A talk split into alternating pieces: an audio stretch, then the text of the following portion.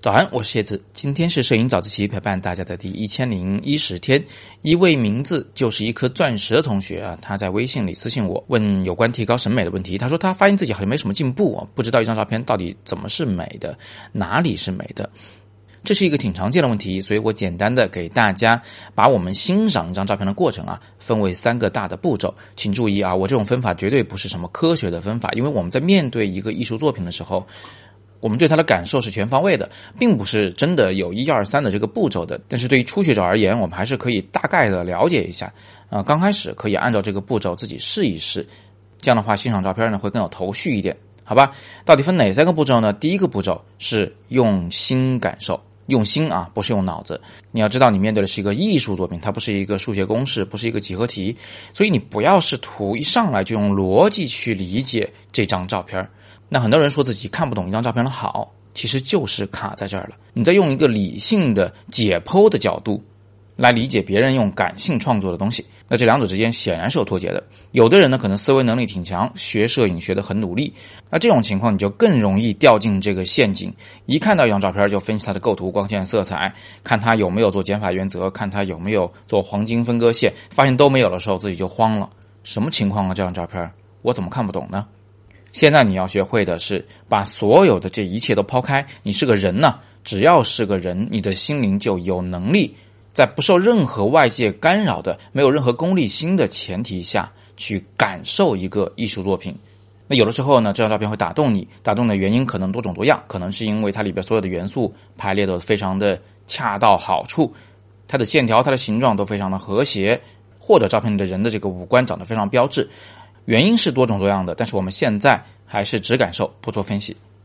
那么接下来第二个步骤是专门针对学摄影的人而言的。如果你只是普通的观众，那么你做完第一步就可以跳到第三步去了。但是如果你是个摄影学习者，你应该有第二步，就是理性的分析照片。那这个分析就是我刚才说过的构图啊、光线啊、色彩啊啊，它到底运用了哪些的美学规律啊？甚至可以推测它的相机正在使用什么样的参数拍摄这张照片呢？如果再深究一点，你还可以去推测这个摄影师的拍摄动机，他的目的是什么？他为什么要这么做？它的主题想表达什么？等等等等啊，这个是中国学生最熟悉的，就是运用理性能力去分析这张照片。好，那接下来进入到第三个阶段，第三个阶段呢，是你需要去思考一下这张照片的意义。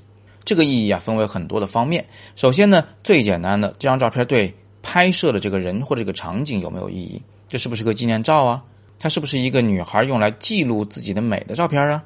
那它是不是一个商业作品啊？它的目的是不是为了把这个商品给卖出去啊？提高它的品牌的知名度，提高它品牌的定位啊？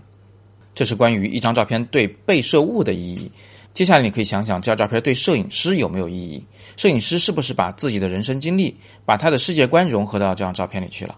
他是不是把自己对这个世界的某些关怀，对某些人的这个关怀，甚至是对这个世界一些不完美的地方的拷问，给放到这张照片里去了？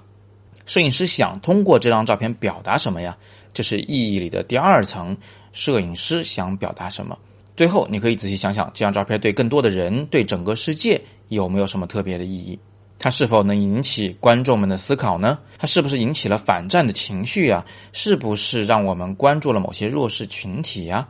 是不是让我们赞叹了大自然的美啊？它在整个人类社会中能起到一个什么样的价值？这是我们要判断的意义的最后一层。那这样一来呢，我们欣赏照片的三个步骤就算是结束了。我最后再重复一次：第一个步骤是用心去感受照片。第二个步骤用理性去分析照片，第三个步骤思考照片的意义。最后我给一个小贴士，关于这三点，我各有一句话要嘱咐你们：在用心感受照片的时候，如果你觉得一张照片没打动你，不要妄下定论它是一个坏照片，因为它可能没打动你，但是打动了别人，甚至打动了很多人。这个时候你最好说我不懂这张照片，它和我没有共鸣，而不要说这张照片很烂。在第二个步骤里，如果你用理性去分析一张照片，觉得它不够好看时，一定要记得，你所学到的知识可能只是摄影美学里的冰山一角，它不符合你已知的美学常识，但是有可能它符合一些更高级的、更复杂的、更隐晦的美学常识。所以，我们看照片学摄影的时候，要尽量的谦虚一些。在第三个环节里，我们去思考照片的意义的时候，你要知道，不是每一张照片都会有那么高大上的意义的。所以，一方面我们思考，一方面不要给照片去强加一些有的没的。比如说，有的照片它的意义就是要漂亮，就是要赞扬一朵花很美，那这是对于被摄对象是有意义的。对于整个世界呢，它可能意义不是特别的大啊，因为美的照片我们见得多了。那么在这种情况下，我们不能说这张照片是没有意义的。但是在整个人类文明的这个架构上来看的话，它的意义呢，可能稍微的小了那么一点儿那当然，我们也可以反过来看，能够推动整个人类文明向前前进的那些照片，那一定是非常著名的、非常伟大的摄影作品。好，那今天我们就聊这么多。如果想系统全面的学摄影，可以点击阅读原文来看看我们的自由摄影师课程。